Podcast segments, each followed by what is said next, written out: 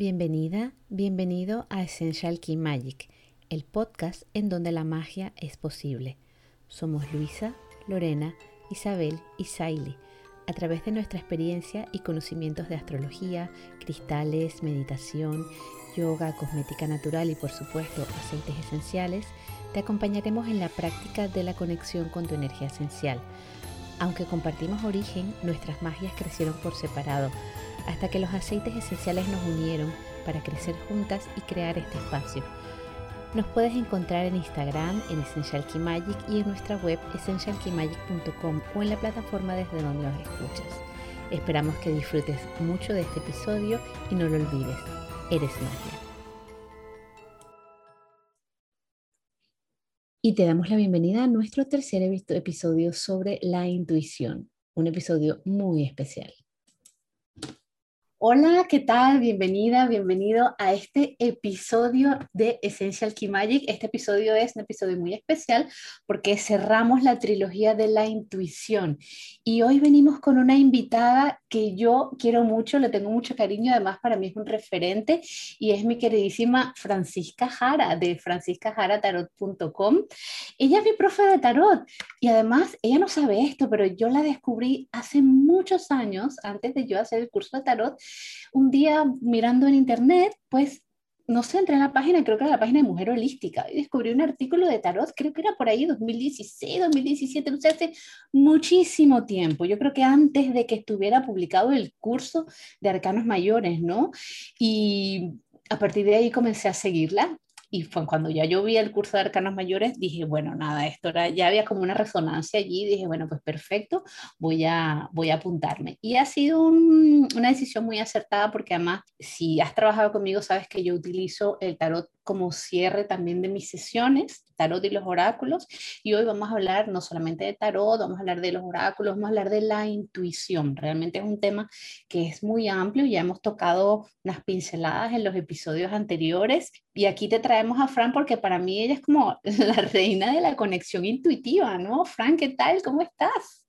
Hola Luisa, muchas gracias por la invitación. Eh, gracias a Lore, Isabel y Saili también por tenerme acá y gracias por contarme em, cómo encontraste mi trabajo. Yo estoy súper contenta de estar compartiendo con ustedes, por conocerlas y también por estar aquí contigo porque tengo mucho aprecio por ti. También sigo tu trabajo, así que esto es, es un, un compartir mutuo en este camino. Así que súper contenta por lo que vayamos a conversar en este episodio. Qué lindo, muchas gracias. Bueno, yo es que las chicas normalmente nosotros nos preparamos los episodios, nos repartimos un tema, nos vemos así como que, bueno, cada quien ponemos equitativamente algunos puntos de información, tipo como bullet points, y entonces luego cada uno se lo prepara. Pero en este, en este, en este caso, cuando tenemos una entrevista, nos vamos dejando fluir porque realmente la idea es que estemos aquí en plan tertulia, como si estuviéramos tomándonos un café, tomándonos un té, y la idea también es conocernos. Entonces, yo quiero que tú les cuentes aquí a la gente que nos oye y a las chicas también, porque yo no sé si ellas conocen tu historia, ¿de dónde salió tu conexión con el tarot? Porque tú eres abogada, o sea, ella también es reconvertida, aquí todas somos reconvertidas. Sí, em, a ver, eh, efectivamente, yo soy abogada y mi conexión con el tarot surgió cuando yo estaba estudiando en la universidad, estaba estudiando Derecho, iba en mi cuarto año y pasé por un momento muy difícil, eh, como depresión. Yo no soy, no tiendo a la depresión, pero en ese momento de mi vida estaba, me sentía muy deprimida, eh, viviendo con esta angustia, entonces pedí ayuda comencé una psicoterapia que fue muy importante para mí en ese momento que duró dos años. Y en ese proceso eh, me apoyé mucho leyendo, ¿sí? Y en eso entonces alguien un día me regaló un libro que se llama La Vía del Tarot de Alejandro Jodorowsky y Marian Costa. Y me lo regalaron porque era de Jodorowsky. Jodorowsky es chileno igual que yo y en Chile él es como nuestro padre espiritual. Entonces cualquier cosa de Jodorowsky es como, necesitas ayuda espiritual, acá está. ¿sí? Y así me llegó este libro que se llama La Vía del Tarot. Yo nunca había pensado en aprender tarot. No, no, tenía ninguna opinión al respecto, o sea, ni siquiera me interesaba en el sentido de, ay, voy a pedir una lectura, nada, no estaba en mi mapa. Pero me llegó este libro, que es un libro muy especial, que para mí en ese momento fue muy muy impactante porque yo sentí que había llegado a una fuente de agua después de haber recorrido años en el desierto. Así lo, lo sentí en mi alma, ¿sí? Es un libro, claro, como muy espiritual, da una mirada espiritual al tarot muy linda, y ese fue mi primer acercamiento. Entonces, a mí me quedó muy grabada esa experiencia emocional con el tarot y a partir de ahí me compré mi primer mazo para aprender con este libro y así continué los años siguientes, ¿sí? Y el tarot se transformó entonces en, en mi herramienta de consulta personal cuando quería hacer, no sé, o sea, tú en ese momento, si me hablabas de meditación o todo esto, yo era como, no tengo idea de qué me estás hablando.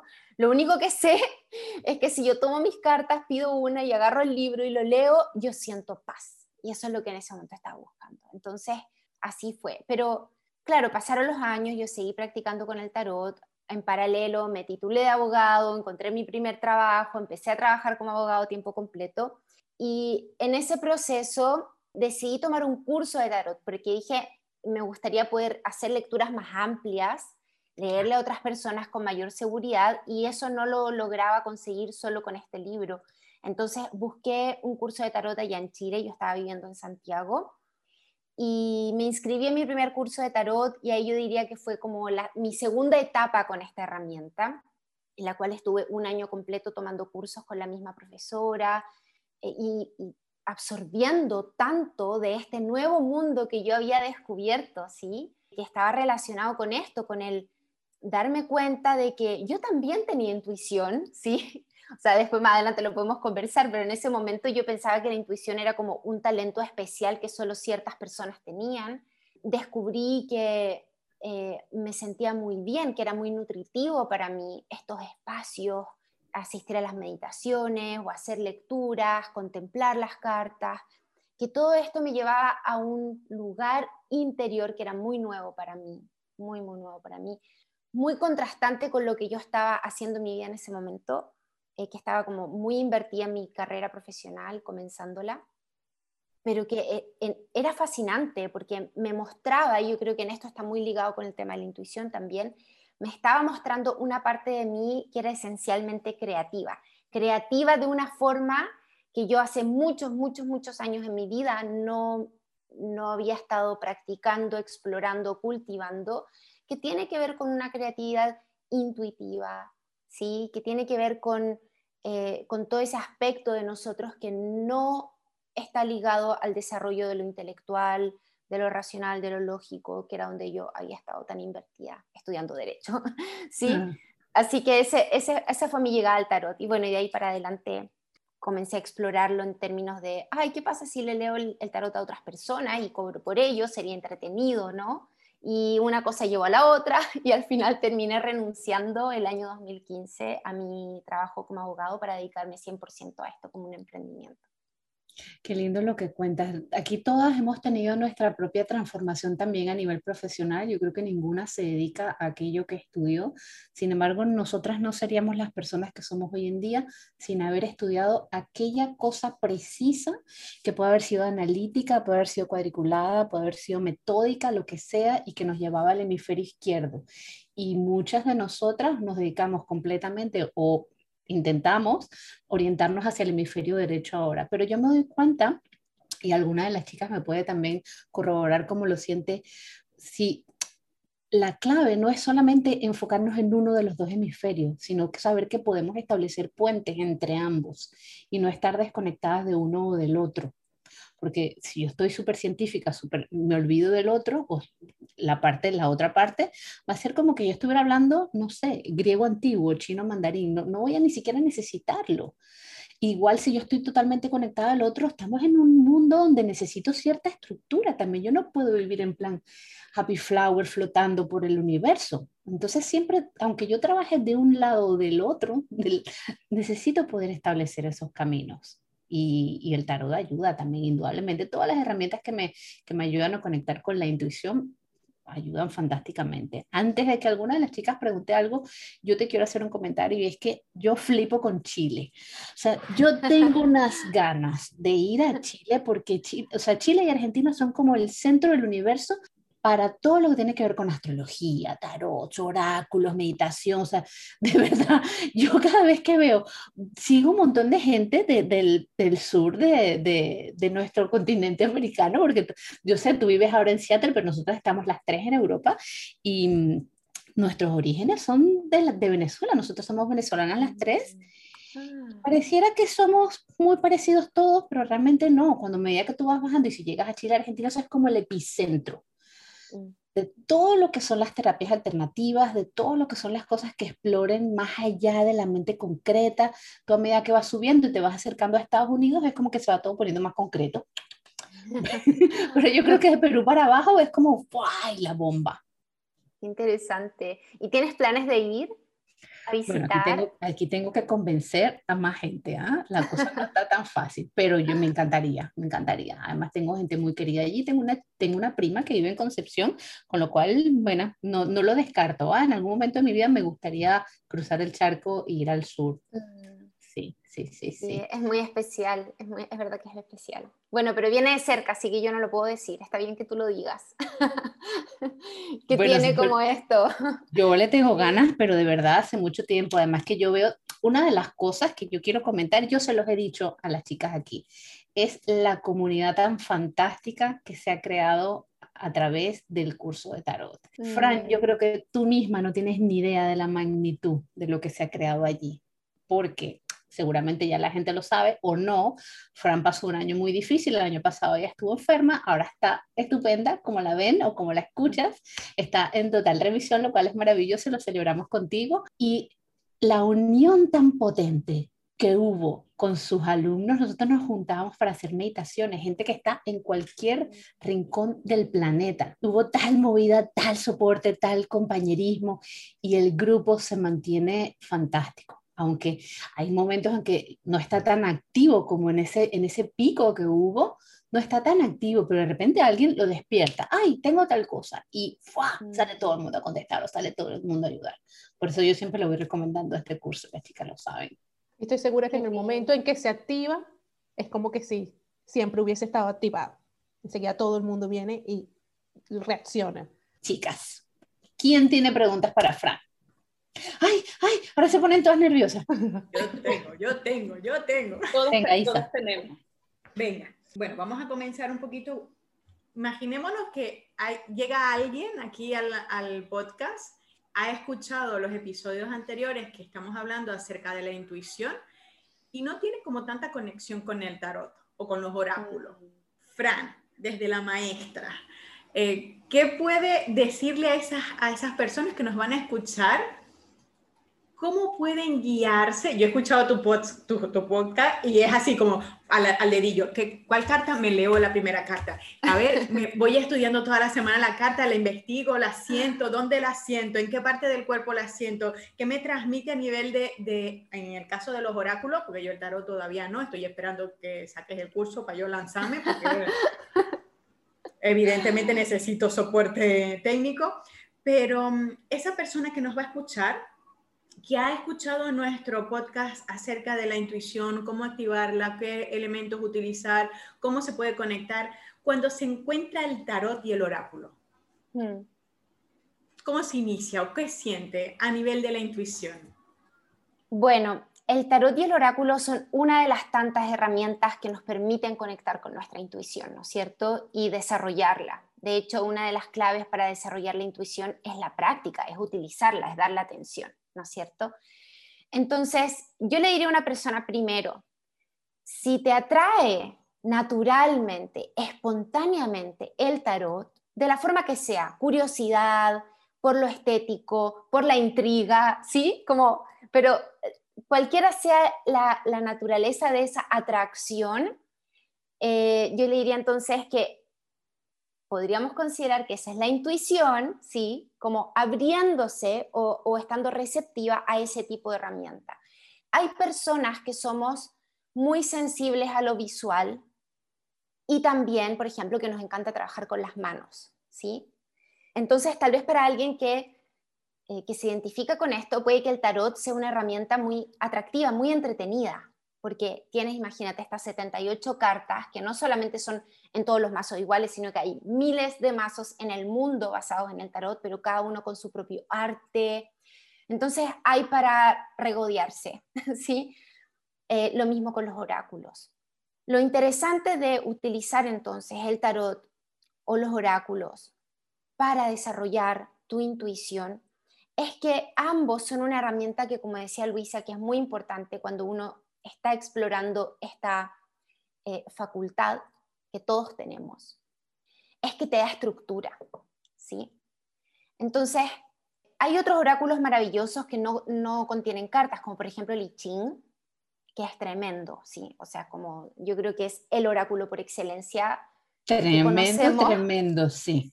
Eh, claro, pero ahí yo tengo, de hecho tengo el I Ching como oráculo en cartas que me, lo regaló un amigo cuando yo estaba en el hospital el año pasado haciendo quimioterapia. Precioso, lo tengo acá en el caso que ustedes me preguntaran por él. Pero, pero el, el Ching tradicionalmente se usa con las palitos o con las monedas, ¿no es cierto? Bueno, pero si te gusta lo visual, el tarot puede ser fascinante, el oráculo también. Y como les decía, muy como una gran ayuda para desarrollar la intuición porque te da estructura, porque para tú poder leer el oráculo y el tarot necesitas entender el sistema, ¿sí? Y esto es lo otro interesante, por lo cual a mí me encanta el tarot y también lo recomiendo siempre como una de las herramientas más poderosas con las cuales puedes desarrollar tu intuición. Y es que la calidad de la información que nosotros podemos recibir de un sistema depende de la calidad del sistema. ¿Sí? Por eso que hay algunos oráculos, por ejemplo, hay miles de oráculos, pero hay algunos oráculos probablemente, si a ti te gustan, que tú dices, oye, este oráculo es súper poderoso.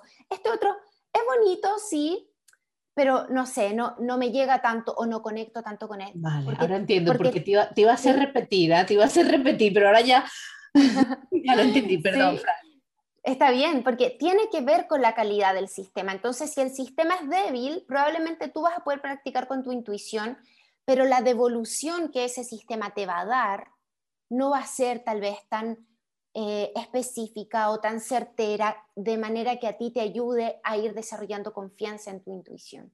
Porque algo que ocurre con, con el desarrollo de la intuición es que la única manera de tú comprobar qué tan acertada es tu intuición o qué tan aguda es que tú lo vayas comprobando con la práctica, ¿no es cierto? No hay ningún test como de antemano que a ti te diga de esta forma funciona tu intuición, presta atención en estos momentos, a esta hora del día. No, esto uno lo va descubriendo con su práctica. Entonces, si tú te apoyas con sistemas que tienen buena calidad en su estructura, eso te va, va a ser un apoyo mucho más eh, contundente para ese proceso. ¿Sí? Fran, y me imagino también que es esa conexión que desarrollas con el, con el mazo que estás utilizando. A mí me ha pasado que, que cartas del oráculo que, como dices, ay, qué linda, qué bonita, pero no, no, no hay esa conexión, no me resuena, como hay otras, hace poco compré una que es que me encanta y la conexión, le decía a las muchachas, siempre me lo coloco en el pecho para hacer esa, esa conexión de la energía del mazo antes de comenzar a, leer mis cartas y siento, lo siento, la energía que fluye entre, la, entre el mazo y, mi pecho. Esa, esa me imagino que también es, es, muy importante, que tengas esa conexión para poder trabajar y, y obtener lo que quieres. Para las personas que, mm, otra vez, para las personas que no saben y están interesadas y tienen esa curiosidad y dicen, sí, yo quiero hacer un curso de tarot y quiero aprender, ¿qué les recomienda? ¿Por dónde comienza? Porque ayer estaba curioseando en tu página, que me encantó. entonces tienes, tienes este, el curso de los, tienes varios cursos para esa persona que no sabe y está desde cero. ¿Qué le recomienda? ¿Por dónde le, le recomiendas comenzar? Sí, el tarot tiene 78 cartas, ¿ya? que se dividen en dos grandes grupos. Y un grupo se llaman arcanos mayores y el segundo grupo arcanos menores. La recomendación es que comiencen por un curso que sea de arcanos mayores. No es que dependan unos de otros, pero entender cómo funcionan los arcanos mayores, su simbolismo, te va a ayudar a fluir mucho mejor aprendiendo los arcanos menores, que por lo demás son muchas más cartas, ¿sí? porque los arcanos mayores son 22, los arcanos menores son 56. Entonces, también se puede sentir como un poquito más suave la entrada si comienzo por las primeras 22 cartas y no por todo el resto. ¿Por, ¿Por qué otra razón también yo sugiero comenzar por los arcanos mayores? Porque usualmente cuando uno enseña los arcanos mayores, uno enseña el método para leer el tarot también. Entonces, cuando tú llegas al curso, al menos así es como yo tengo estructurados mis cursos y, usual, y lo aprendí y usualmente lo enseñan los profesores de tarot, es que cuando tú llegas a los arcanos menores, se supone que tú ya, ya sabes cómo funciona el tarot, tú ya sabes cuál es el método para leerlo. Entonces, si comienzas por los arcanos menores, te saltarías esa parte, que es muy importante. Leer el tarot no significa que tú sabes lo que significan las 78 cartas. Leer el tarot es que tú sabes cómo leerlo en la práctica, cómo responder una pregunta concreta para un caso particular, para una persona que es única y que le resuene y que no sea la repetición de los apuntes, ¿sí? Entonces, ese método se enseña con los arcanos mayores, yo lo enseño con los arcanos mayores. Y lo otro también es porque em, la mayor profundidad en términos simbólicos, espirituales o psicológicos o predictivos, no sé, como en el nivel que tú eh, desde el enfoque que tú le quieras dar al tarot, lo vas a encontrar en los arcanos mayores más que en los arcanos menores.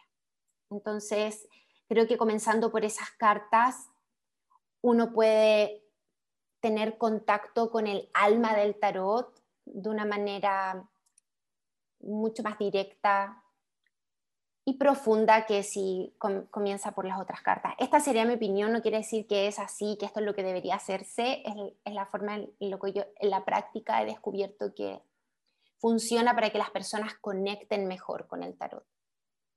Hay dos cositas mm, que a mí en un principio eh, me llamaron la atención y me intrigaron un poco, que de hecho fue, le, fui con la pregunta a Luisa, si yo quiero aprender tarot, ¿me sirve cualquier mazo? Mm. Ya yo no sé la respuesta, pero sé que habrá gente que la Es una muy buena pregunta porque hay miles de mazos, ¿no es cierto? Mira, cualquier mazo te sirve para aprender tarot, sí, pero no todos los mazos se leen igual por lo siguiente.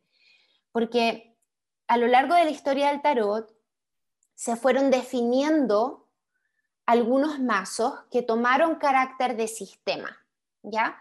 Entonces, hoy día tenemos tres principales sistemas que son los más populares, que no se leen igual y, que cada uno tiene, tiene sus técnicas específicas, sus significados específicos también, que son el tarot de Marsella, que es el, que se conoce como continental, que tuvo su desarrollo en, Francia. Eh, luego tenemos el Rider Waite, que tuvo su desarrollo en Inglaterra y que es el más popular en el mundo anglo, aunque también es bastante popular en Latinoamérica y el tarot de Toth.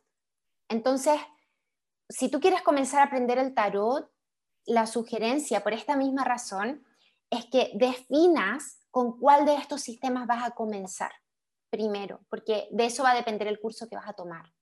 Ahora, algunas personas dicen, no tengo idea, pero quiero aprender contigo. ¿Cuál enseñas tú? y con ese comienzo. Está bien también, ¿sí?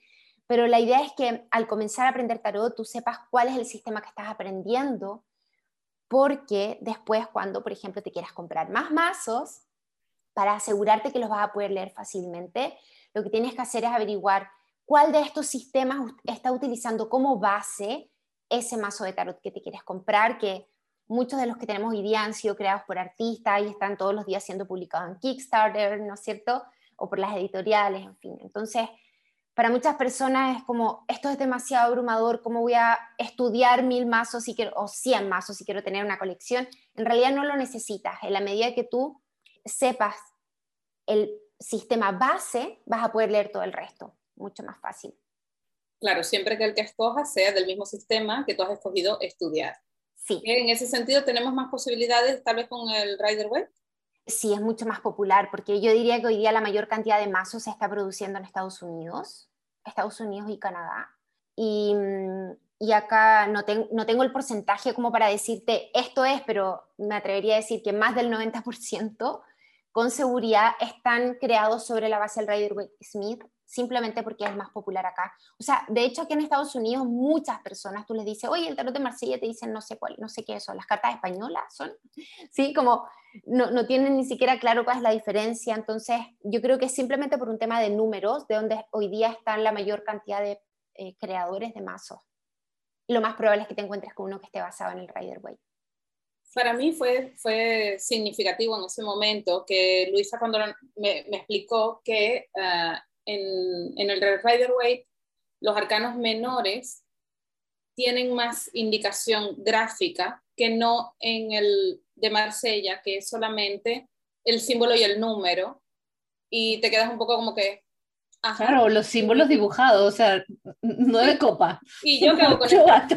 te quedas con esto. Entonces, el otro tal vez para, mm, igual es por eso que se ha popularizado más, no lo sé, quiero pensar, porque como decías que somos muy visuales y estamos además haciendo cosas con las manos, pues mm. igual y hay ahí un poco más de pista, un poco más de anclaje también, del tener una referencia visual a eso que tú te has aprendido, ¿no? De, veo la carta, veo el símbolo, recuerdo el por qué está este símbolo aquí, lo calzo con esto que está ocurriendo, con esto que estoy preguntando, me tiene sentido y desarrollo. Mm. Creo que igual era, bueno, que lo encuentro, encuentro yo que es el sistema más eficiente, por eso también estoy ahí a la cola de apuntarme a tu, de apuntarme a tu curso. Hay una este cosa que, que, yo descubrí cuando hice el, el, de arcanos de la corte, igual lo mencionaste en el, en el de menores, pero yo el de menores no lo he terminado, o sea, yo empecé, hice, terminé el de mayores, el de menores lo dejé a mitad y luego el de la corte sí fue como, wow, porque fue además una edición muy especial. Pero entonces allí comentaste con lo de comparar las mismas cartas en diferentes mazos y a partir de allí yo cada vez que tengo la posibilidad, por ejemplo, no sé, la reina de copas, entonces puedo usar la reina de copas en el Rider, la reina de copas en el bueno, otros diferentes, hasta en el tarot del panda, que hay un tarot que vende Frank, que es hermosísimo, y las que somos fan de los osos pandas, Celibet. Ayer lo eh, vi, ayer lo vi y estaba, pero encantada. dije, ¡Ah! no, esto es demasiado hermoso. Lo quiero como pero tengo que tener... Yo lo tengo. A mi mundo, o sea, ¿sabes las limitaciones que tengo yo que ni siquiera para entrar a tu página, Fran? Yo casi que tengo que ir de encubierta, porque desde mi casa no lo puedo ah. hacer, me tengo que esconder. tú estás en Venezuela. No, no, estoy acá también. Lo que pasa es que ah. mi, marido, que cuida mucho la red de internet de casa, tiene blindado todo. Como tenemos niños, pues tiene blindado todo. Entonces, oye, pues tarot, pues no me deja, pues tengo que pedir una excepción allí para ver todos los detalles de los cursos y, de, y del tarot del panda, que por favor me hace ilusión. Lo otro que te iba a comentar aparte de lo del sistema, yo que claro, yo soy muy visual, entonces a mí este sistema del Rider White me tiene mucho más sentido que aprender con el otro. Lo otro, que a mí me, desde este punto de vista más de, yo siempre trato de, de ver las dos perspectivas de la gente más, más que está más metida en estas, en estas cosas más mágicas, más eh, energéticas o espirituales, y luego también acercarlas a las personas que tal vez no le ven tanta funcionalidad o tal vez no creen tanto o tal vez no, no le encuentran la conexión, ¿no? ¿Cómo me puede a mí ayudar el tarot? O sea, ¿cómo puede mejorar? ¿Qué puedo esperar yo del tarot? A ver, que es una herramienta que obviamente no va a hacer cosas, las cosas las tengo que hacer yo, ¿no? Pero ¿qué puedo esperar yo de él? Porque esto de el, el, me van a echar las cartas y me van a decir el futuro, esto no, esto no es cierto, ¿no? Eh, entonces, ¿qué puedo aprender yo si yo voy a que, me, a que me hagan una lectura o yo misma aprendo a leer, ¿qué información puedo esperar allí recibir? ¿En cómo la puedo utilizar para que me ayude, para crecer, para aprender o para, como decías tú, que me dé paz, que estar más tranquila o tener seguridad en cosas que voy a hacer? El, el método para leer el tarot, al menos de la forma en que yo lo enseño, es muy simple y es el siguiente la pregunta, esto si toma mi curso me lo van a escuchar, yo lo, lo, voy a repetir hasta el último día cada clase de tarot. La pregunta guía la respuesta. ¿sí? ¿Qué quiere decir esto? La gracia del tarot, que es tan versátil y dinámico, es que puede responder cualquier tipo de pregunta que tú le hagas para cualquier persona que exista en el mundo, para cualquier historia, para cualquier situación. Esto quiere decir que la calidad de la información que tú obtengas de una lectura de tarot o la información que tú estés buscando de una lectura de tarot va a depender siempre de la pregunta que tú hagas. Y esto es lo que define el enfoque. Entonces, tú puedes tomar un mazo de tarot y hacer una pregunta como, ¿cómo conecto mejor con mis ángeles? ¿Cómo puedo desarrollar mis chakras? O cualquier pregunta que puede que para una persona que está lejana a todas estas materias le suene como, oye, esto ni me interesa, ¿sí? Entonces yo le diría a esa persona, haz preguntas con respecto a lo que te interesa. Y de esa forma vas a poder obtener mucho valor de parte del tarot. Por ejemplo, si es que hay personas que no les interesa nada de lo espiritual, pero sí les interesa mejorar sus relaciones de pareja, saber cómo pueden manejar mejor el estrés, tal vez situaciones o preguntas que están más relacionadas con lo psicológico. Entonces pueden hacer esas preguntas de tipo psicológico al tarot y obtener información súper valiosa de la misma manera. ¿Por qué? Porque la pregunta guía la respuesta. Entonces, por ejemplo, estaba pensando, no sé si a ustedes les gusta la astrología también, pero me imagino que sí, están, bueno, acá está Luisa. Entonces, estamos en temporada cáncer, ¿no es cierto? El sol está en cáncer y está esto como todo muy a flor de piel, lo emocional, todo. Digamos que tú quieres trabajar, hacer preguntas con respecto a tu relación de pareja o alguna relación difícil, que está pasando por un momento difícil en estos momentos. El tarot de qué forma te puede ayudar. Tú podrías tomar tu mazo y preguntar, de qué forma la persona con la cual estoy teniendo estas dificultades en el vínculo, de qué forma esta persona me percibe cuando yo le comunico mis frustraciones.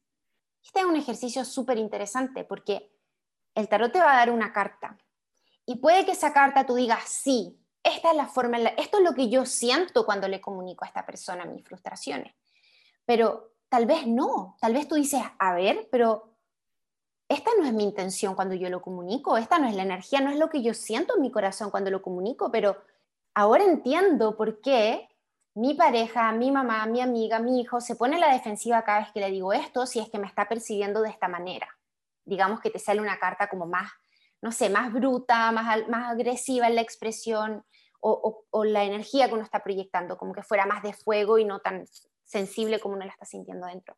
Entonces, por ejemplo, con esa lectura, que hablamos, una sola carta, ¿no es cierto?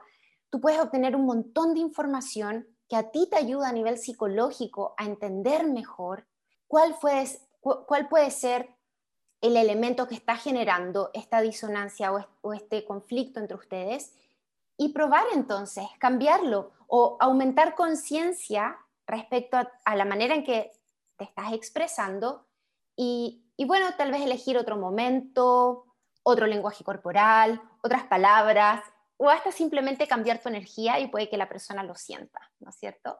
Entonces, gracias a que el tarot funciona de esta forma, o podemos leerlo de esta forma, siguiendo este método, es que tú lo puedes utilizar de cualquier forma. Ahora, otra, otra manera en la cual alguien pudiera utilizarlo también y servirle mucho al tarot eh, lejos de todo lo que signifique el, desarrollo, conexión espiritual o lo predictivo o lo adivinatorio o la magia, por ejemplo, si es que a alguien le gustaría utilizarlo para desarrollar su trabajo creativo.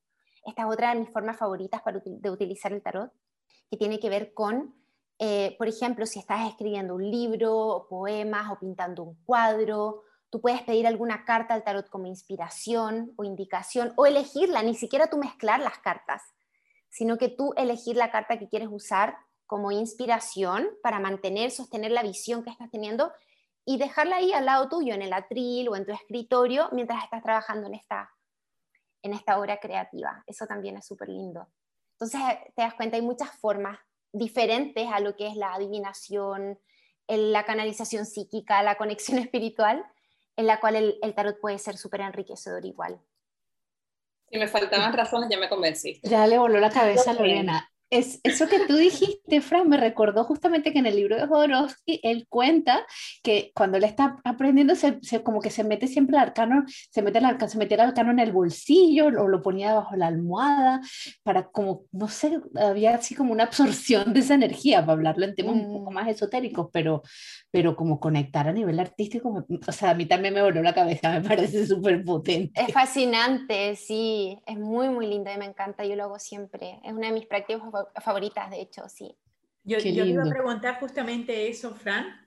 Cuéntanos un poquito acerca de tus rituales o de esas conexiones que haces previo a lectura para otros o para ti misma o para inspirarte, ¿no? Lo que acabas de decir fue como una volada de cabeza, evidentemente, porque es, escoge una carta que te sirve de inspiración para ese proyecto, para, para, esa, para eso que quieres crear y que quieres entregar a lo que sea, como sea, de la forma que sea, ¿no? esto es, bueno, lo más, pero ¿cuáles son esos rituales que tú tienes? tanto los sencillos como los que inesperados para, para los que nos escuchan y para nosotras. ok, ahí tengo muchos rituales. Soy una, una, mujer de muchos rituales de todos los tipos, eh, porque me encanta el tema de la conexión espiritual, pero también soy una mujer muy pragmática, ¿sí? Entonces, mira, si me vieran acá como tengo mi escritorio, tengo altares en todos lados y todos mis altares tienen una imagen del tarot, eso es otra cosa. A ver, voy por orden. Rituales antes de leer el tarot a otras personas. Yo por lo general comienzo a prepararme media hora antes de una sesión, ¿ya?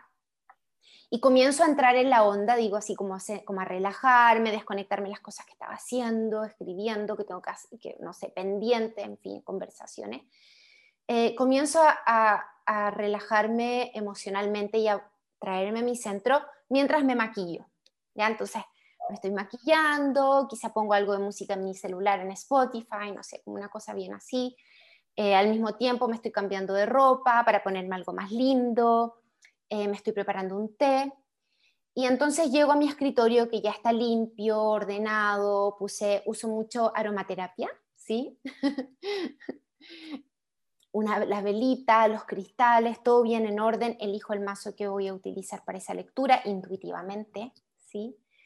Y entonces, 15, 10 minutos antes de que comience la llamada, yo ya estoy en mi escritorio sentada, ya está todo listo, y ahí me doy el espacio para hacer dos cosas. Primero, darme un par de minutos para meditar, ¿sí? Como traerme a mi centro, pero lo que principalmente hago realmente es rezar, es orar y anclarme energéticamente. Esas son para mí las dos cosas más importantes y que me ayudan, de hecho, muchísimo con el mismo objetivo que la meditación, que es enfocar tu mente, ¿no es cierto? Creo que esto es muy importante en una lectura de tarot, que uno, uno comienza una lectura, sobre todo para otra persona, que uno comienza una lectura con la mente enfocada.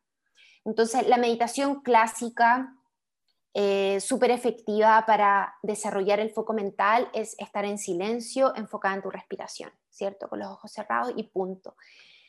Yo llego al mismo resultado rezando y, cuando estoy rezando, que es lo que estoy haciendo, pidiendo asistencia al Arcángel Miguel, a la Madre María, a mi ángel de la guarda o algún guía en especial que en ese momento yo sienta que, puedo, que pueda asistirme en la lectura.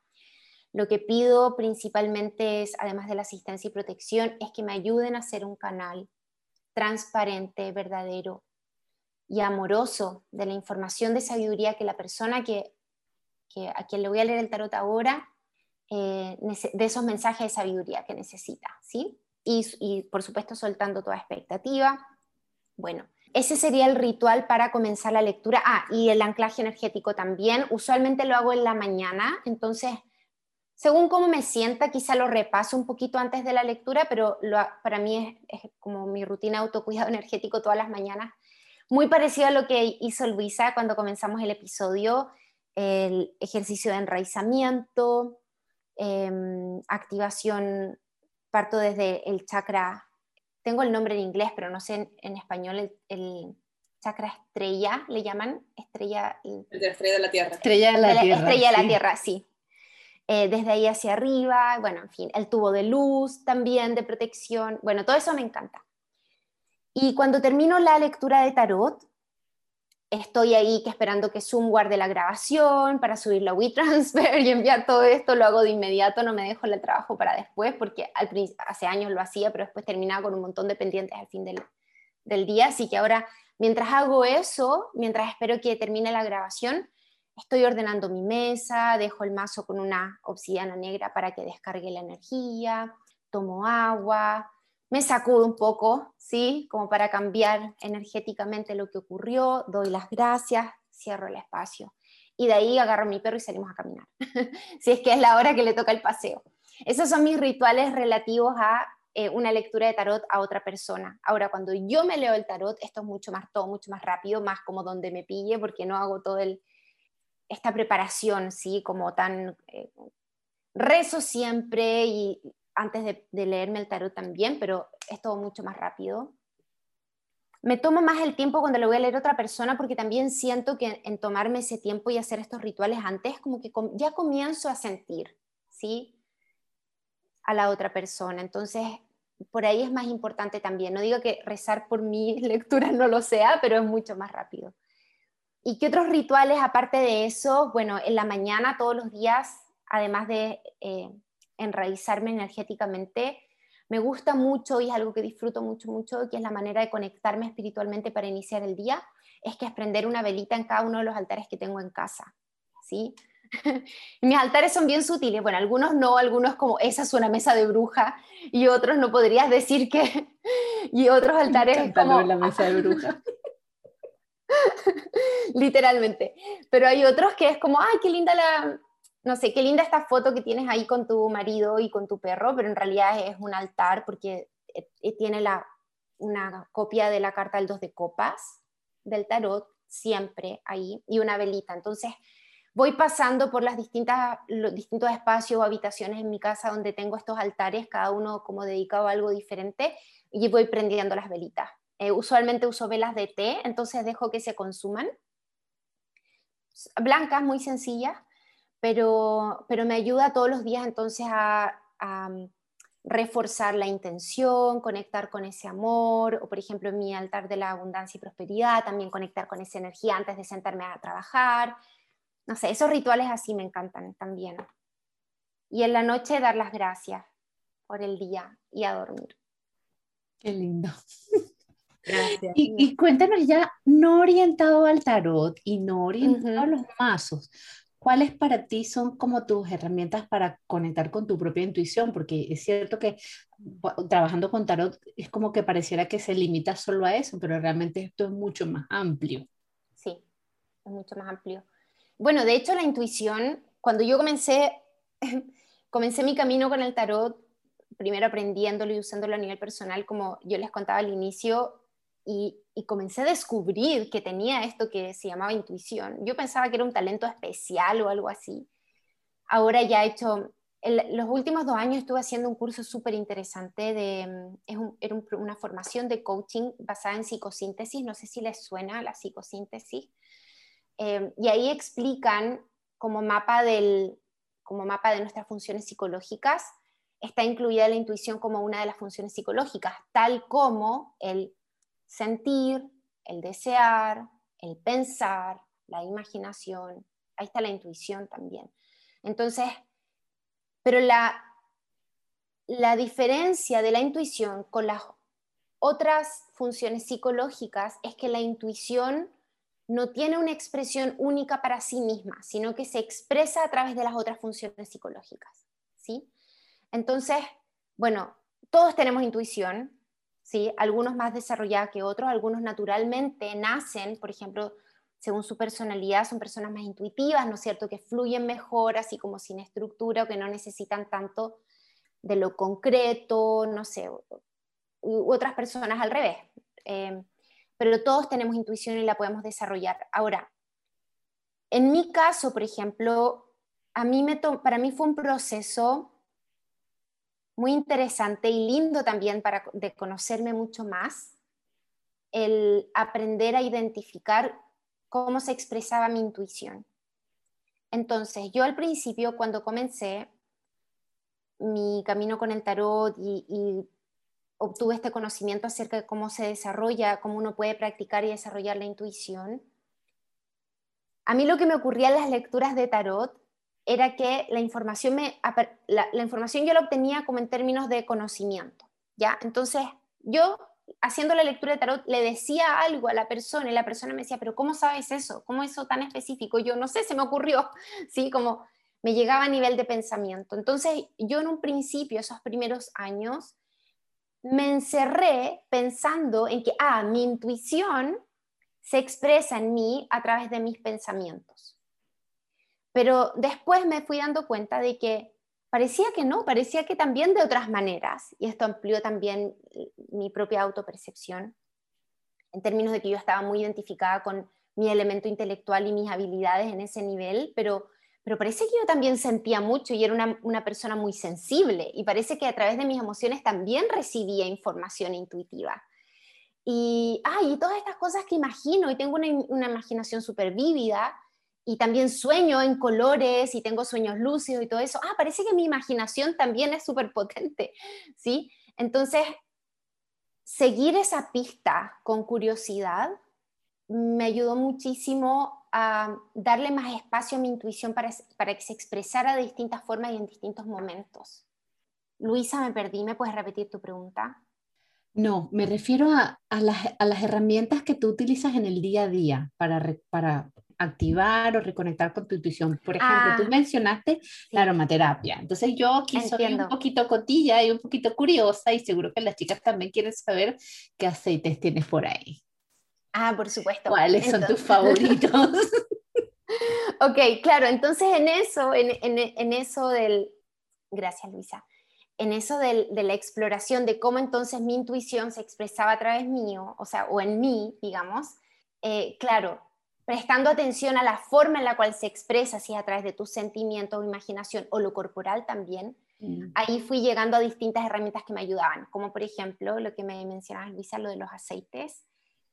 Les voy a mostrar los aceites que uso, que esta es una manera, mira, no sé si esto es, a ver, los aceites los uso no tanto como para conectar con mi intuición, sino que más bien como para llevarme al estado interno en el cual quiero estar, ¿sí? en el cual quiero sentirme, que sí, por supuesto, en ese estado interno sí estoy mucho más receptiva, alineada a mi intuición, pero la forma en la cual elijo los aceites que utilizo están más bien dirigidos por qué es lo que quiero sentir en ese momento.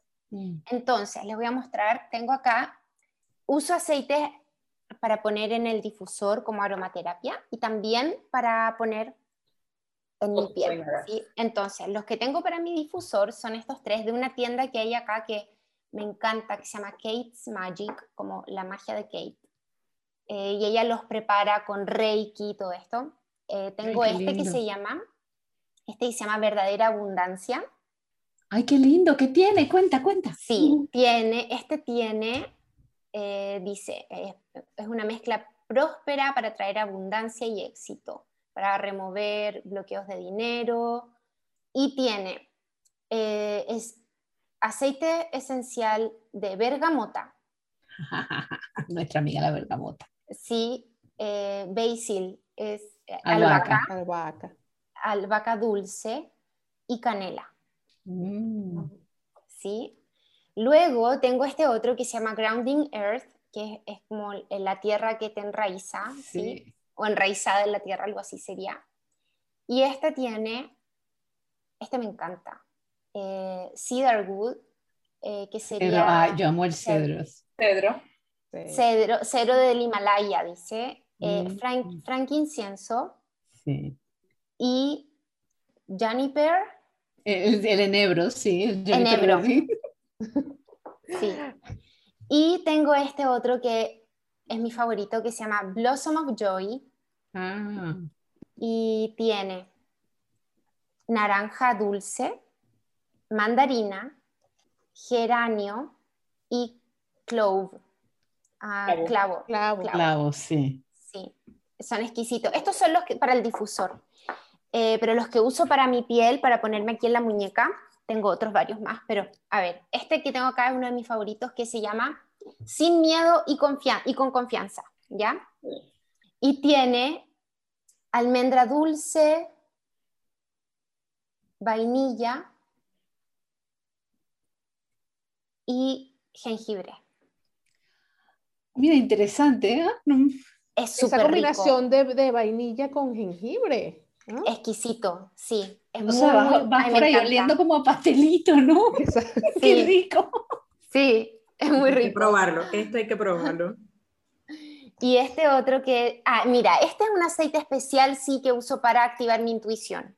Cuando, por ejemplo, antes de hacer una lectura de tarot, este lo uso mucho, sí, este específicamente, que se llama Moon Goddess, como la diosa luna, y que es una mezcla de eh, aceite de almendra, ¿no es cierto?, con jazmín. Creo que este es puro jazmín, dice. Eh, Jamín diluido por lo que, por lo que veo. Jazmín diluido, sí. Sí, me encanta. Y mm, a ver, tengo más. ¿Quieren que les siga mostrando? Porque tengo otro acá. Las piedras, las plantas con las que habla. Sí, lo tengo acá también. Ah, mira, este también es otro que ya casi está agotado porque lo usé muchísimo el año pasado, que se llama Sanando el Corazón. Y tiene también eh, como base aceite de almendra y lavanda con, dice Rose Otto. No sé si esto les suena como alguna Es- rosa en Yo- especial. es un tipo de rosa, sí. Ese, Rose Otto y lavanda. Interesantes estas mezclas, ¿no? Sí, y, y, y el último que les voy a mostrar, que es el que tengo activado en mi altar de, para la abundancia y prosperidad, que es el que me, me pongo aquí en la mañana, que se llama como deseo sensual y pasión. Me encanta este. Para traer esa, como esa energía de placer y de disfrute, ¿sí? Segundo es- chakra total. Sí, mucho segundo chakra. Y es ylang ylang y rosa. Qué rico. Sí, es exquisito. Y bueno, y sí, para activar mi intuición ya específicamente lo que más uso son, aparte de la meditación y la, y la visualización y el rezar, son cristales, los cristales, de todas maneras. Entonces tengo aquí, por ejemplo, esta labradorita, Hermosa. ¿sí? Em, y, y uso mucho, me gusta mucho utilizar, como tengo este cristal Es de cuarzo eh, cuarzo, transparente. cuarzo sí. transparente, tengo varias puntas de esta y obsidiana negra. Mm, Y algo que les quería compartir con respecto a eso también es que el año pasado descubrí una meditación súper poderosa para, para ayudarnos a conectar con nuestra intuición, pero así como en otro nivel, ¿ya? Que es utilizar una cuncita rosa. Miren, yo tengo esta. preciosa, ¿Conocen la ¿no? cuncita, sí? Sí. Este es una cuncita rosa como en bruto y yo comencé a utilizarla haciendo una meditación que encontré en un libro, ¿ya? Entonces la meditación es que tú te pones la cuncita en el corazón, que es donde está ubicado el centro intuitivo, ¿no? Ya, entonces te pones la cuncita en el corazón, en el chakra cardíaco, y haces una respiración imaginando o visualizando que al inhalar tomas la energía de esta cuncita como una, digamos, como una energía rosa, ¿ya? Que va con tu respiración al momento de inhalar hacia el centro de tu pecho y cuando tú exhalas, esta misma energía rosa de la cuncita la exhalas por tu tercer ojo, por el sexto chakra. Entonces da la vuelta cuando tú exhalas, esta energía rosa vuelve a entrar por tu corazón y haces como un circuito sea, el toroide. ¿sí? El Con tu respiración, eso, eh, imaginando visualizando que es energía rosa de la cuncita. Ya, yo lo empecé a hacer y mis lecturas de tarot, o sea que es ahí como donde yo más lo podía comprobar, o sea, como otro nivel, pero no solo, eh, no solo la calidad de mi, de mi lectura gracias a la intuición, sino que al terminar la lectura yo me sentía mucho más liviana, menos agotada por haber estado en ese ejercicio. ¿sí? Entonces, por ahí también hay algo súper interesante. Eh, yo creo que tiene que ver con el tema emocional, no sé, como... Pero en la práctica lo pude comprobar así, así que ahora siempre cuando alguien me dice, ay, termino agotada después de hacer, no sé, usar mi intuición, yo recomiendo esto porque a mí me ayudó así muchísimo. A mí me está sirviendo cuando tengo una sesión muy larga que termino como, como cargada, cuando hacemos trabajo energético ocurre así, em, necesito cortar lazos. Ah, Necesito, eso es buenísimo. como que, entonces puedo coger un, puedo agarrar un cristal en, en punta y hacer como que estoy cortando, no tiene que ser nada negativo, ni, ni, mucho menos, sino simplemente como que cortando ese lazo que se establece en ese momento entre la otra persona y yo, porque eso no tiene que quedar allí. Mm. Entonces, es una práctica que estoy haciendo, que estoy haciendo últimamente, porque, bueno, si no terminamos como cargando cositas que no son nuestras. Totalmente, sí, eso es súper buena práctica, es verdad. Sí, sí, sí. gracias, Fran, por eso, esos datos y, y, sobre todo gracias por, por abrirte a entregarnos tu información, tu, tu, tu vivencia con, con, tus piezas, con tu aceite, con tus piedras, con toda la energía que te envuelve. Gracias. Mi cabeza todavía está con la, con, con, con utilizar el tarot para propósitos artísticos, todavía estoy... Sí, yo también quedé un poco conectada con eso también. Yo te tengo otra pregunta. Claro. Yo siempre voy a tener preguntas. Dirías que, ¿sabes? Las, hay herramientas eh, digamos, que, que, le colocamos aquí a la intuición. Y cuando por cualquier cosa tú les das una lectura distinta, o bueno, tú le das tu propia interpretación. Es como, por ejemplo, los sueños. Los sueños, recuerdo mi madre siempre me decía, el sueño se da para quien lo sueña. Y siempre el mensaje que va a estar ahí, o sea, aunque sea más precisa una explicación que vayas a encontrar eh, que haya dado un erudito por allá que ha estado investigando sueños y te vaya a decir que soñar con esto significa esto, otro, realmente el significado puedes, puede decirte lo mejor la persona que lo soñó, en función de cómo se sintió cuando lo soñó y en función también de si esto ya lo ha soñado más veces. O sea, por ejemplo, por decirte, uh, en mi familia siempre se dijo que cuando se te caían los dientes en un sueño era porque se moría alguien.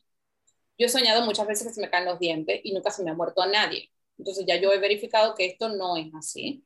Y en cambio yo tengo otra lectura intuitiva para ese sueño. Entonces, en función de esa, es como que ya mi cabeza archivo. Mira, cuando es, el sueño es esto, el significado no es que nadie se va a morir, el significado es este otro.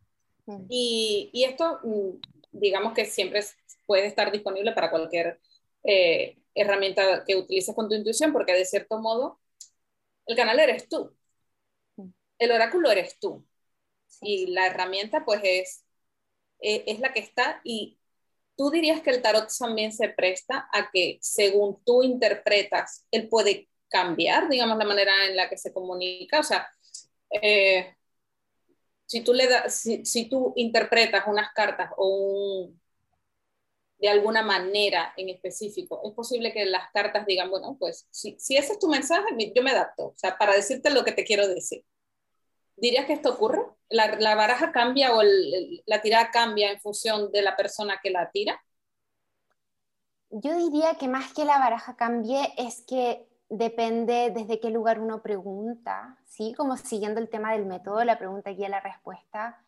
Cuando tú ya llevas un tiempo utilizando el tarot o los oráculos, vas a poder identificar eso, porque vas a, vas a saber desde qué lugar estabas tú haciendo la pregunta.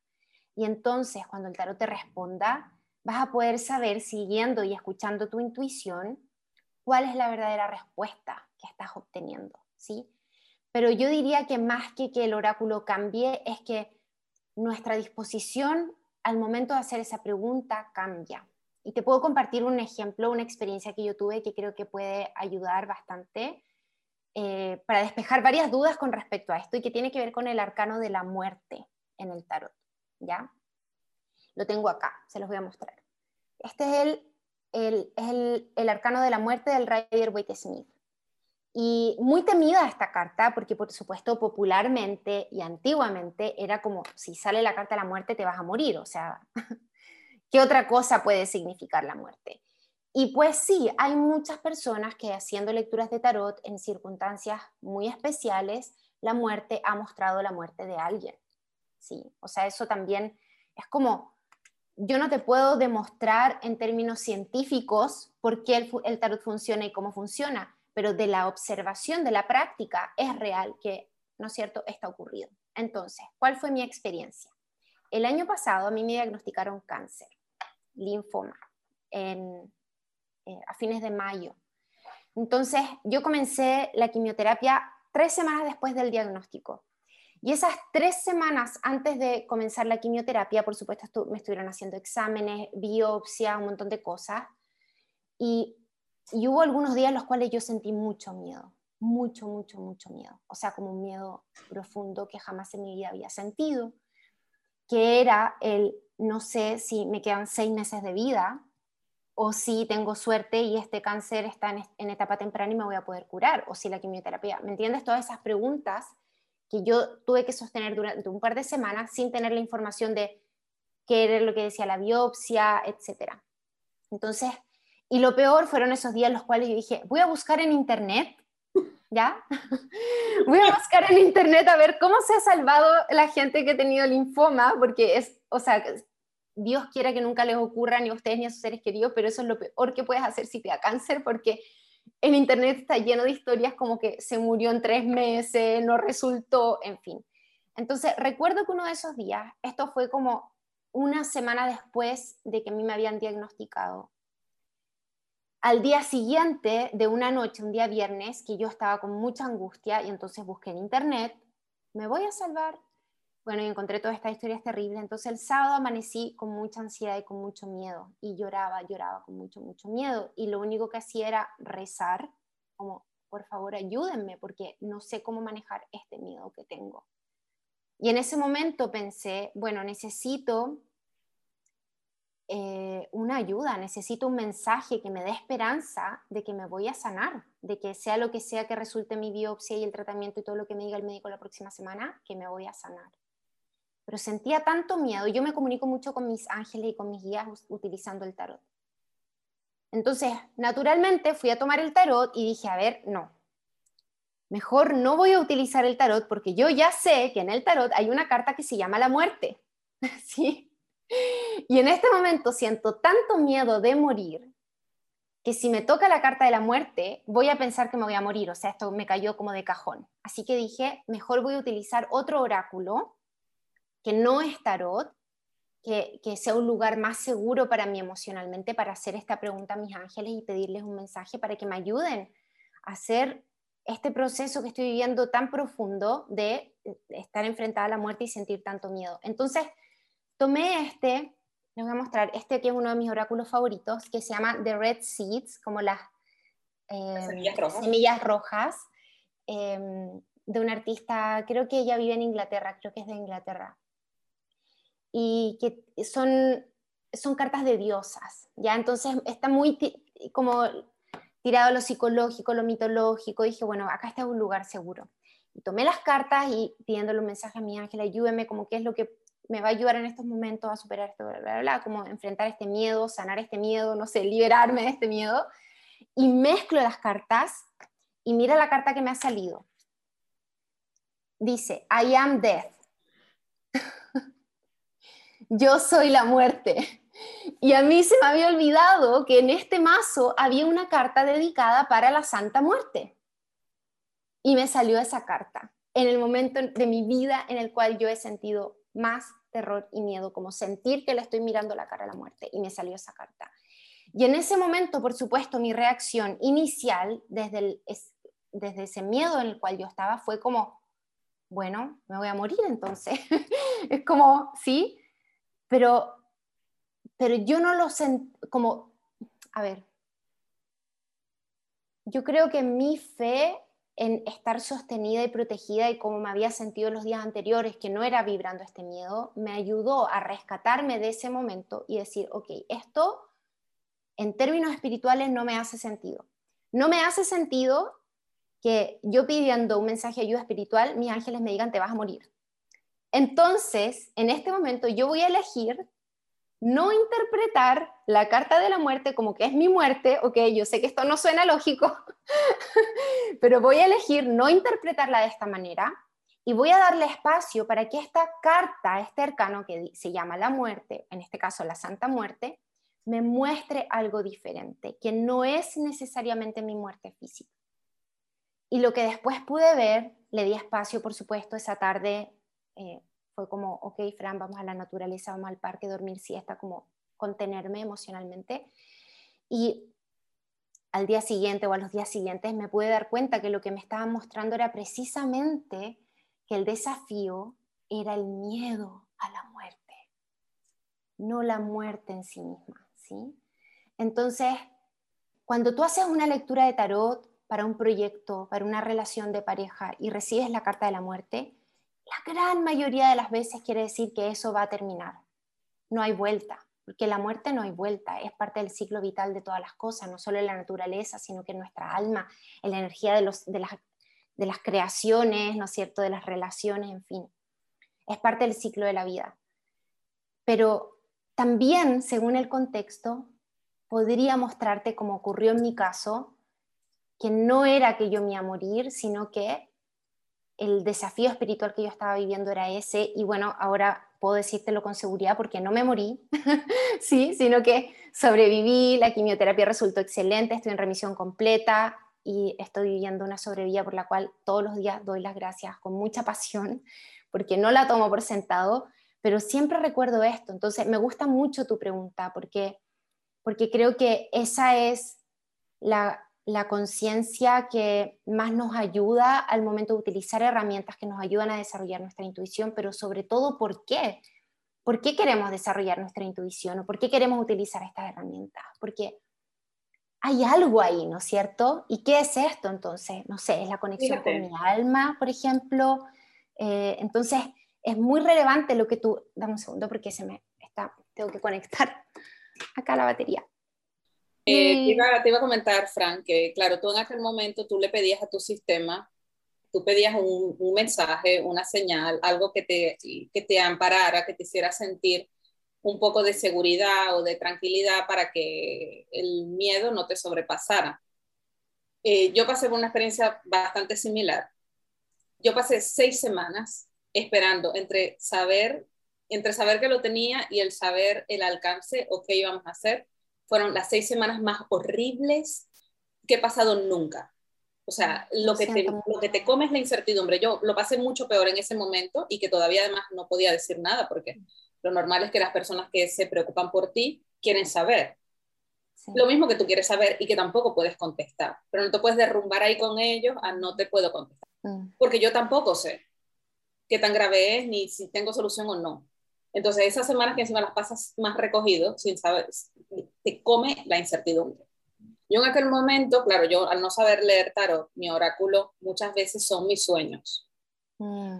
A veces las cartas y esto, pero muchas veces son mis sueños. Y tuve un sueño un poco con la duda, así como te pareció a ti la carta de, de la muerte.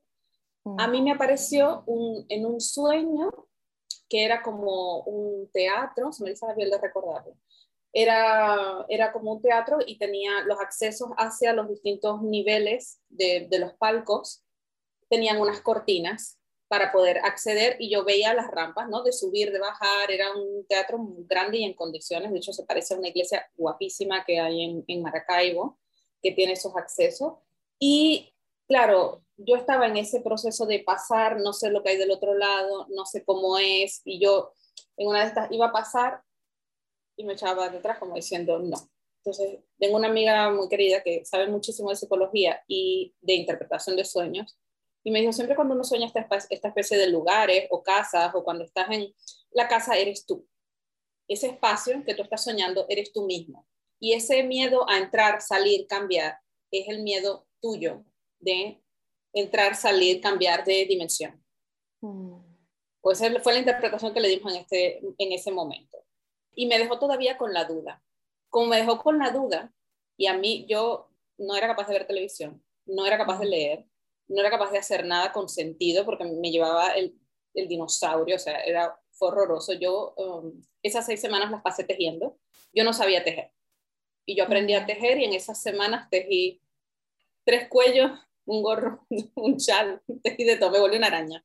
Hasta que tuve un sueño súper revelador en el que una persona que físicamente se parece mucho al médico que en ese momento apenas lo había visto una vez, pero también se parece mucho a mm, mi padrino de bodas, que es también mago, en algún momento lo tendremos aquí.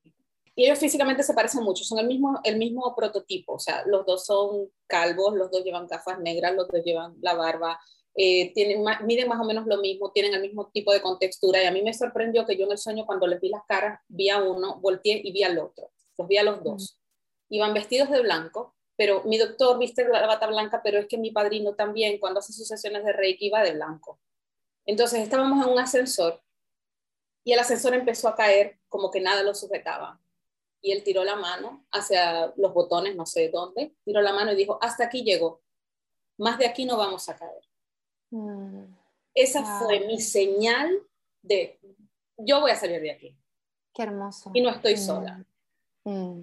Ese fue el oráculo cuando yo le dije, no he comprendido el sueño, mándame un sueño que realmente sea más representativo. Entonces, la, digamos, la última semana o tal vez 10 días últimos, antes de me llegara el diagnóstico, yo estuve en paz por haber recibido ese sueño. Claro. Cuando buscamos así y nos, de, de, alguna manera te ampara, tu propio, tu propio sistema o tu propio oráculo te protege, ¿no? Te da las señales no solamente de lo duro que puede ser y yo creo que en este momento, con lo que, con lo que ahora he pasado, que ya yo eh, acabo de cumplir dos años desde que me operaron, creo que sí era muy representativa la carta de la muerte en ese momento. Porque si algo puedo decir es que yo no soy la misma persona. Mm. La Lorena que existió en aquel momento ya no existe. Y eso, en ese momento, si me lo hubieran dicho, no sé si hubiera, no sé si me hubiera apegado. Yo hubiera dicho, ya, pero es que si yo no soy quien soy ahora, no sé si querré estar, por mm. no dejar de ser. No sé si me explico, ¿no? Sí, sí.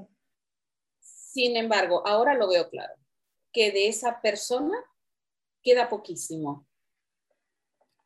Esa persona se murió. Entonces, la carta de la muerte la veo súper representativa, aunque siga en este plano se transformó, se transformó, se transformó. Sí. Gracias por compartirlo, Lore. Lo siento mucho que tuviste que pasar por eso, que fue tan difícil estamos creciendo y aprendiendo. Mm. Muchas veces, bueno, mm, no es por buscarle la justificación, pero eh, gran parte del, bueno, del, del acabar haciendo, del acabar no, porque del empezar a experimentar, del aprender con los aceites esenciales, de abrir todo este camino, de trabajar la magia, la energía y todas estas cosas fue precisamente porque me enfermé. Si eso no hubiera pasado, yo no estaría haciendo esto que estoy haciendo ahora, que considero además que tiene un valor importante, no solamente para mí, sino porque de alguna manera ayuda a más personas. Entonces, bueno, de cierto modo ya, aunque, aunque hayan cosas que cueste decir, gracias a la enfermedad, en realidad, a mí la enfermedad me ha aportado mucho o sea, yo he ganado. No puedo decir que no he perdido, pero yo he ganado cosas. O sea, cuidado si te voy a decir qué es lo mejor que me ha pasado. Realmente el cambio de perspectiva, el cambio de, de percepción y de la manera como se ven las cosas es rotundo. O sea, no te planteas jamás las cosas de la misma manera. Uy, ahora no sé cómo a terminar este capítulo Bueno, terminaremos diciéndole a, a, que, que, que tire una carta para la audiencia. Esa va. Ay, me encanta. Eso, me encanta. Para el podcast. Para el podcast. Para ya. Miren, a ver, tengo acá. La audiencia del podcast, sí. sí, claro. Ahora se lo podríamos nosotros, ¿no? Pero bueno. A ver, tengo este mazo acá muy lindo que me encanta, que se llama Modern Love, como el tarot moderno, o sea, el amor moderno, ¿sí? Eh, ¿Y qué quieren preguntar entonces? Ay, verdad que me pregunta ya la respuesta. A ver, Isabel Viloria. Ya va, pero es que yo hice la pregunta como, como es para la audiencia, ¿no? Bueno, la energía disponible para la persona que está escuchando en el momento el podcast. Me encanta, que va a escuchar este episodio. Bien. ¿Te parece si lo hacemos como un mensaje o como una guía para este momento, para todos eh, quienes, su, su, audiencia, como dice, para quienes están escuchando este episodio? Ya sea que lo escuchen ahora, cuando salga al aire, o si lo escuchan más adelante. eh, tienen que saber que sea el cuando sea el momento, ese es el mensaje que necesitan.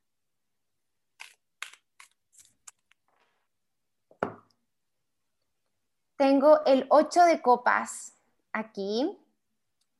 Esta es una carta de ciclos, de cierre de ciclo. De hecho, es interesante porque está bien alineado a lo que estábamos conversando recién, ¿sí? Y, lo... cerramos temporada. Colores, sí, o sea, acá puedo ver que están, claro, están cerrando la temporada, ¿no es cierto? Entonces pueden ver está el camión de la mudanza. Esto es un ejercicio que a mí me gusta siempre hacer, aunque esté haciendo una lectura para ustedes, para que vean como em, el método, ¿sí? En el tarot, esto es lo que yo siempre recomiendo, no se apoyen tanto en lo que saben, sino que más bien en la imagen de la carta. Entonces, vemos acá una mujer que está empacando, ¿no es cierto? Está cargando un camión de mudanza, se está yendo. ¿A dónde se está yendo? Mm. Está mostrando el proceso de transición. Entonces, el mensaje sería que en estos momentos lo más valioso es aquello que es la energía y el tiempo que tú puedas dedicar a aquello que es necesario cerrar, ¿ya? Ya sea que quieres cerrar un proyecto, que estás cerrando una temporada de podcast o que hay algún proyecto que está ahí como que le falta un 25%, haz el empeño para terminarlo, porque cerrar y terminar cosas en nuestra vida es muy importante porque libera espacio, libera energía, espacio mental, energético, físico, energía para que lo nuevo pueda surgir. Entonces, eh, con el 8 de copas, el mensaje sería, enfócate en cerrar todo aquello que es necesario terminar, que tienes pendiente por terminar, en soltar con confianza que aquello que ya no sientes que tiene más vida, aunque puedas sentirte un poquito apegado, como ocurre cuando uno se cambia de, de lugar y le gustaba el lugar donde vivía, pero parece que hay algo que se siente con más potencial o más vivo en otro lugar y bueno, está ese sentimiento como amargo, eh, dulce amargo, eh, como, eh, agridulce. Agridulce, gracias. Como agridulce de la situación, no importa, enfócate con confianza y con certeza en que tu intuición te está mostrando el camino que tiene vida, ¿sí? Y confiar en que hacer estos cierres, soltar y dejar ir, es parte de ese ciclo, es parte del ciclo de la vida también. Así que, y que también es un ritual en sí mismo, que también requiere, ¿no es cierto?, dedicación, foco, así que hay que dárselo, no apurarse tampoco como, ay, quiero cerrar esto, porque de repente ahí quedan cosas pendientes y uno no se da cuenta, pero sí tomarte el tiempo de hacer un buen cierre para que estés listo después y abrirte a lo nuevo que viene pronto. Qué lindo. me encanta, me encanta. Fran, muchísimas gracias por haber venido. Nos ha, nos ha quedado un super mega episodio larguísimo, que igual hacemos volumen 1, volumen 2. Eh, ya, bueno, nosotras de verdad que felices de, de haber compartido este espacio contigo. Esta es tu casa, cuando quieras volver, estás más que invitada. De verdad, súper feliz y agradecida de que, de que hayas querido venir aquí con nosotras a compartir este rato. Muchísimas gracias. Muchas gracias. gracias. a ustedes por tenerme aquí, por la invitación. Lo pasé súper, súper bien y me encantó conocerla. Así que gracias a ustedes, de verdad. Qué bueno, qué bueno. Pues a ti que nos escuchas, muchas gracias de nuevo por haber acompañado a Essential Magic en esta temporada. Nos vemos después de las vacaciones, nos vemos en septiembre con muchas cosas nuevas y muchos planes que te van a petar la cabeza. Un besito. Chao. Y recuerda que si vas a usar aceites esenciales para mejorar tu vida, por favor asegúrate de que sean puros y que sean de muy buena calidad. Si tienes dudas, pregúntanos que te orientaremos en lo que necesites. Un abrazo. Y eso es todo por hoy. Esperamos que hayas disfrutado mucho de este episodio. Recuerda que nos puedes dejar tus preguntas o comentarios en las plataformas en las que nos escuchas o en nuestro Instagram. Nos encantará saber qué te ha parecido si te ha gustado lo que has escuchado, si te ha sido útil, si te ha resonado o tienes alguna pregunta o algún tema en el cual quieras profundizar. Lo que quieras decirnos, estaremos encantadas de leerte y conectar contigo. Y sobre todo, si te ha gustado y sientes que este podcast puede ayudar a alguien, comparte este episodio. A veces una pequeña acción puede ayudar a que otra persona conecte con su propia magia. Te mandamos un super abrazo y nos vemos en el próximo episodio.